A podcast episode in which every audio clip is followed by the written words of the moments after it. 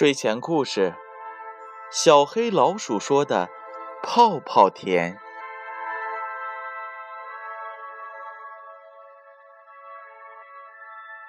好饿呀！农夫拉着一头小牛走在山坡上，农夫叹了口气：“这边也没有草啊！”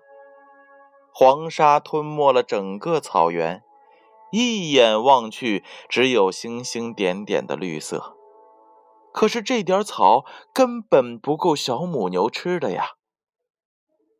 农夫急得似乎要掉眼泪了。要是小母牛没有吃到草，那就下不了奶。那躺在床上年迈的老母亲该怎么办呀？她已经病得很重了。唯一的愿望就是能够喝一口鲜牛奶。换一个山头再试试吧。农夫走着走着，似乎快要绝望了。这时，山上忽然又下起了瓢泼大雨。农夫没有办法，就牵着小母牛躲进离他们最近的山洞里。农夫望着火苗在发呆，肚子好饿呀。小母牛也饿得哞哞直叫。怎么办呢？农夫只好拖着虚弱的身体，准备找点吃的。雨还没有停，没有办法出去。看来只有在山洞里试试找点吃的吧。寻了个遍。唯独发现的只有一只小黑老鼠，它全身湿淋淋的，似乎像是淋了一场大雨，虚弱的身子还在颤抖。这么小的老鼠，又怎么能填饱它的肚子呢？唉，农夫叹了口气，把小老鼠放在火堆旁边，想给这个小家伙最后一点温暖。洞外的雨似乎停了，农夫探头一看，天上的星星隐隐的闪着光。农夫望着，有些出了神。自从有了汽车、工厂这些东西，星光也似乎变得少见了。农夫又开始着急起来。这个时候根本就找不到回家的路的。农夫只好退回山洞，准备明天出发。可是农夫的心里依然放不下躺在床上的老母亲。农夫把小母牛拉在了篝火旁，暖着身子。小母牛似乎饿到了极致，就连声音也变得很轻很轻。农夫摸了摸小母牛的头，低头说道。我知道你现在很饿，再忍忍，明天我再给你找吃的。小母牛似乎听懂了农夫说的话，乖巧的低下了头。不知道什么时候，旁边的小老鼠醒了，原来它还活着。农夫以为它会死，看起来弱是弱了点儿，可是生命就是如此坚强。越是坚强，越容易活下来。小老鼠的这一举动，着实让农夫吓了一跳。是你救了我吗？小老鼠说话了。农夫很吃惊，小老鼠居然会讲话。农夫诧异极了。是你救了我吗？这小黑老鼠啊，蹦跳了起来。慢慢的爬到了农夫的身上，双腿直立，像个绅士般的恭恭敬敬的向农夫鞠了一躬。谢谢你。农夫看着小老鼠滑稽的样子，不禁笑出了声。不用谢我，不用谢我，只是凑巧而已。不，恩人，您若是救了我。那就是救了我，没有什么凑巧的事儿。”小黑老鼠倔强的说道。我一定会报答您的。您告诉我您的愿望，我一定会满足您的一个愿望。”农夫不可置信地看了小老鼠一眼，觉得甚是好笑。反正肚子也饿了，就随口一说：“那么现在能变出一大堆吃的东西吗？我现在饿了。”小黑老鼠在地上踱来踱去，而后围着农夫转了一个圈圈。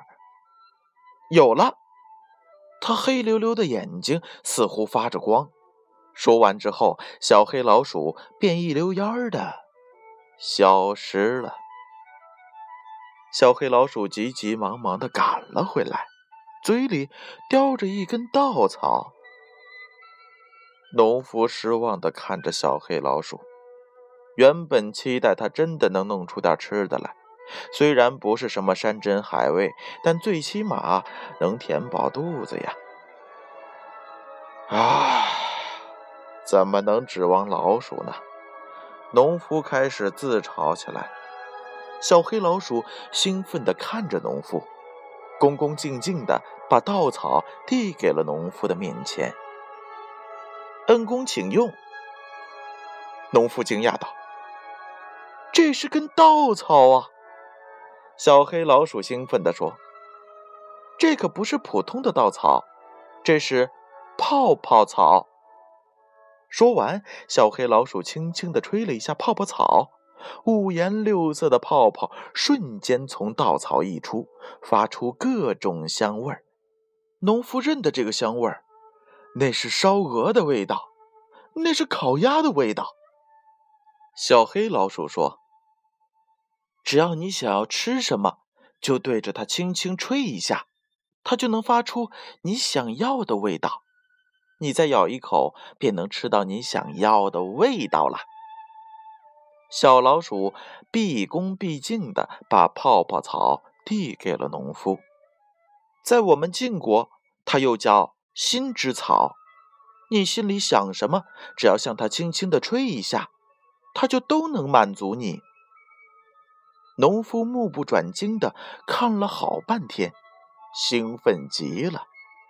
此刻的他饿坏了，农夫抓起了泡泡草，像饿狼般的想都没想就咬了一口。烧鹅的味道好极了，农夫满意的嚼着这泡泡草。他幻想过多年了，想吃烧鹅的味道啊！此刻这农夫是真满足，口水直流啊！这种满足似乎是从心里边发出来的。小母牛一瞧见主人在吃草，也急了，它也饿了，便哞哞的叫了起来。农夫把剩下的半根稻草递到了小母牛的嘴上，小母牛吧唧吧唧的嚼着稻草，别提有多香了。不知道为什么。虽然吃了半根稻草，但是农夫却觉得很饱很饱。农夫弯下了身子，深深的鞠了一个躬，向小黑老鼠道谢：“谢谢他这一饭之恩。”小黑老鼠激动的看着农夫，这一下他总算是报了恩了。农夫忽然打了个饱嗝，好饱啊！他不好意思的看着小老鼠，小老鼠笑了起来。哦，对了，忘了告诉你，吃一根稻草可以抵上两年的粮食，你吃了半根，就等于抵上一年的粮食。农夫惊讶的看着小老鼠，这么说来，他吃了一年的粮食啊。那天晚上，小黑老鼠告诉了农夫很多很多晋国的事情，可是农夫都不记得了。唯一记得的就是小黑老鼠笑着说：“当走到一片无边无际金色的稻草林中，你要轻轻吹一口气，稻草柔软的身姿轻轻起伏。”五彩的泡泡便会慢慢的升起，五彩的泡泡铺满了整个天空，那些泡泡里有着人们美好的愿望。天亮的时候，农夫发现小黑老鼠已经不见了。农夫只好牵着小母牛回到了家里。床上的老母亲已经奄奄一息了。农夫给他的母亲挤了满满的一大杯牛奶。令农夫兴奋的是，这牛奶竟是五彩的，别提有多香了。农夫喂完了老母亲，他满意的笑着睡着了。最近，农夫家里发生了很多奇怪的事儿，小母牛的奶居然是五颜六色的，农夫的母亲竟然一天比一天的年轻漂亮了。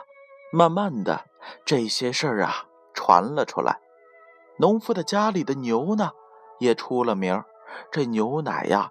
也出了名，不仅是百病消除了，而且呢，还能使人越来越年轻。因此啊，慕名而来的人是慢慢的越来越多。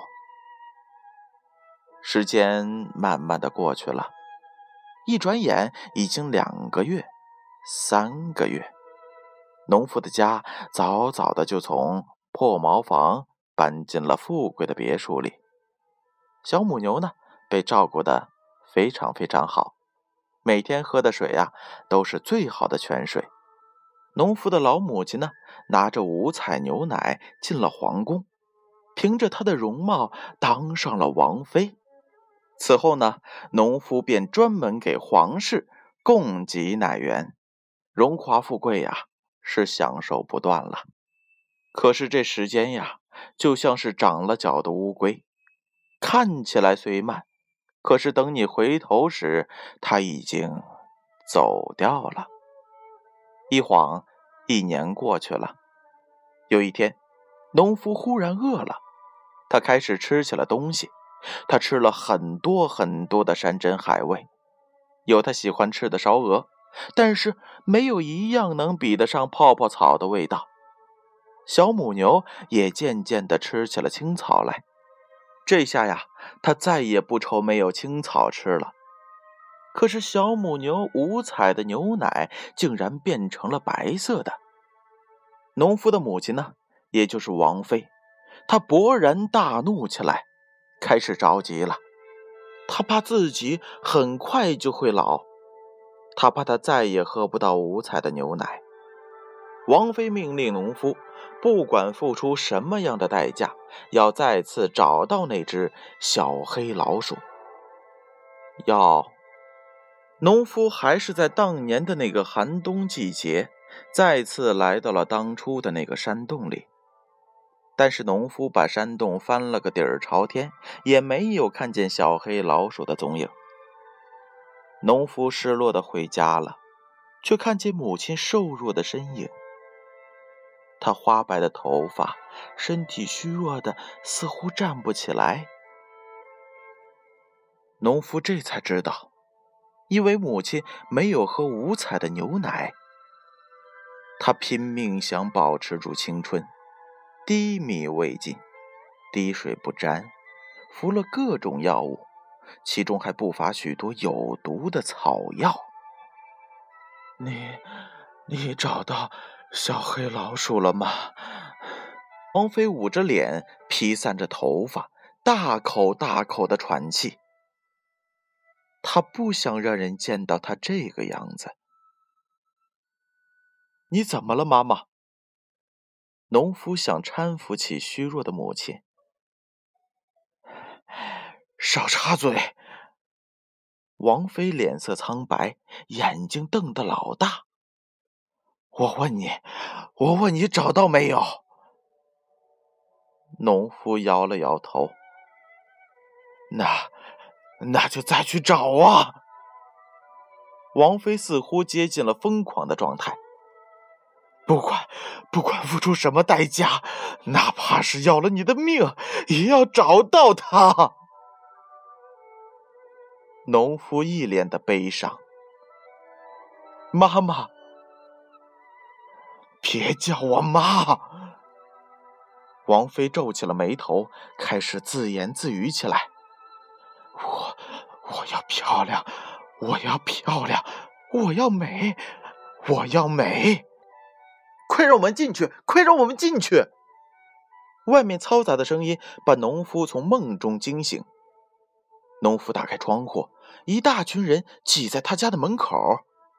快让我们进去！快让我们进去！我们要见他！我们要见他！求求你，老爷！一个年轻人跪在地上，看见看门的农夫，一把抱住他的脚。求求你，求求你，救救我们的孩子！他快要死了，只要您的一杯牛奶，他就没事了。求求你，老爷，我妈妈快死了。农夫的门卫把那些人拦在了门外。农夫一脸的悲伤。这到底是怎么了？整个世界都疯狂了吗？难道为了这牛奶？老爷，不好了！一名守卫急匆匆的冲了进来。怎么了？全城的老百姓都冲进了牛棚，个个手里持着刀，准备把小母牛的肉给割下来。什么？农夫惊恐的跑到了牛棚里。那些人顿时如汹涌的猛兽，表情狰狞的想挣脱那些守卫。忽然来了一群警卫兵，农夫知道这是宫里派人来的。小母牛被他们带走了。小母牛走的时候，眼里含着泪花，似乎求农夫救救他。但是农夫却什么都做不了。只能掩面而泣。他对不起这头小生命。农夫开始呜呜的哭了起来。小母牛的味道其实并没有想象当中的那么好。皇帝的哮喘原来好了不少，但是最近一听喝不到五彩的牛奶时，却开始惊慌了起来。他担心他做不了多久的皇帝了，他担心邻国要来侵占自己的土地了，他担心这，担心那，什么都吃不下去，反而和王妃一起吃起了那些所谓的仙药，病情呀也日益加重了起来。他大口大口地吞着小母牛的肉，心里想着，还是王妃的主意好。既然小母牛已经没有五彩的牛奶了，倒不如吃了它，或许那效果呀，就像喝五彩牛奶一样。皇帝的病情越来越重了，他下了命令，一定要抓住农夫，然后将他处斩。农夫全身冒着冷汗，人人手里拿着刀子、注射器。争先恐后的想吃他的肉，喝他的血。那些人脸上让人不寒而栗的笑容，让农夫打了个寒战，被吓醒了。等到农夫醒来的时候，他已经浑身酸痛的不得了。农夫这才明白，那个梦不是假的。农夫醒来的那一刻，得知自己被判了死刑。农夫一个人在监狱的时候，没有一个人去看他，连他的母亲也没有出现过。农夫感到很悲哀，给你添麻烦了，对不起。小黑老鼠惭愧的掉下了眼泪。自从他到了这里，就听说农夫要被处斩的事情。农夫笑了笑，没有，没有。我可以救你，小老鼠激动地说：“都是因为我，你才这个样子的。”农夫摇了摇头：“不是因为你，你已经救过我了。”小黑老鼠手里拿着一根泡泡草：“你拿着，给你们的皇帝，这样你就不用死了。”农夫很感激，说了声谢谢。第二天行刑的时候，农夫见到了他的妈妈。虽然浓妆艳抹，也丝毫改变不了他已经衰老的事实。他被赶出了宫里，身上的衣衫破烂。他弓着腰，小心翼翼地爬到了农夫的跟前。求求你，告诉我，泡泡草在哪儿？求求你！他跪在地上，把额头都磕破了。农夫摇摇头，说：“不知道。”王妃发疯了一样，扯着他的衣服，拳头不停地落在农夫的身上。到底在哪儿？到底在哪儿？到底在哪儿？我不能变老，不能变老！都是你这个恶魔，让我现在变成了这个样子。倘若我当初死了，现在就不会这般模样。王妃被行刑的卫兵拉了下去。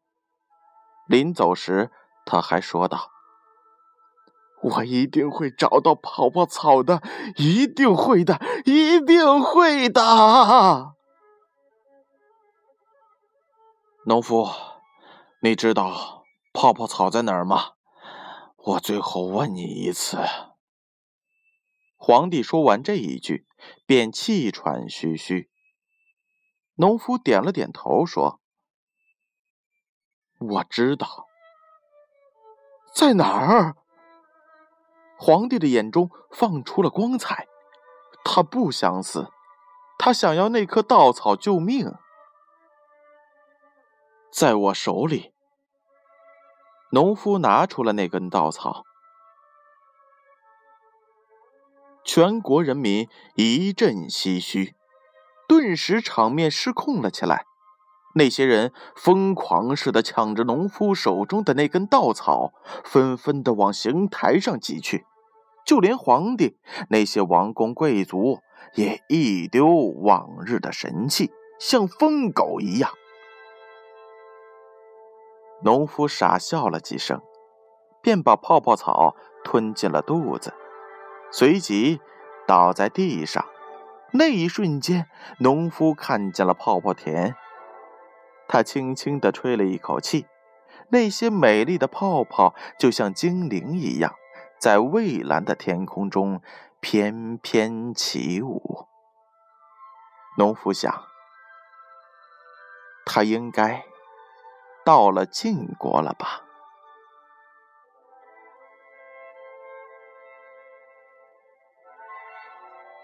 好了，宝贝儿，故事讲完了。